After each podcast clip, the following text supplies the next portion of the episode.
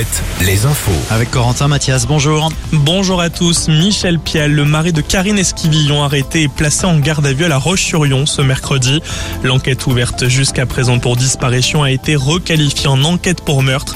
Une perquisition au domicile conjugal en Vendée à Maché a eu lieu en présence de Michel, de Michel Pial.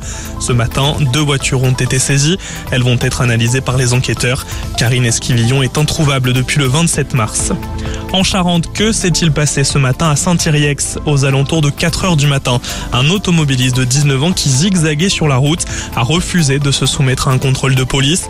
Il a pris la fuite en direction d'un agent de police. Ce dernier blessé a fait feu. Le conducteur a finalement perdu le contrôle de son véhicule.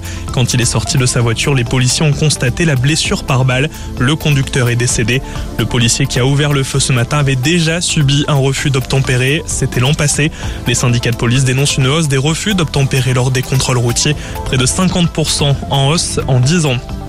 Dans le sud de la Vienne, à Magné et dans au moins 5 autres communes, plusieurs incendies de culture cet après-midi. Au moins 50 hectares de culture ont brûlé. Cette question, dans l'actualité, sera-t-il bientôt possible de passer son permis de conduire à 17 ans? Cela fait partie des pistes de réflexion du gouvernement, d'après Olivier Véran. Une idée qui fait partie d'une des mesures sur la jeunesse que pourrait annoncer mercredi prochain Elisabeth Borne lors de la présentation d'un plan pour la jeunesse à l'issue du Conseil national de la refondation. La musique, vous rêvez de voir les Red Hot Chili Peppers en concert, eh bien les vieilles charrues vont pouvoir exaucer ce rêve. Le festival va mettre en vente dès demain midi sur son site 2000 places supplémentaires. Les organisateurs font cette annonce spéciale pour lutter contre le marché noir.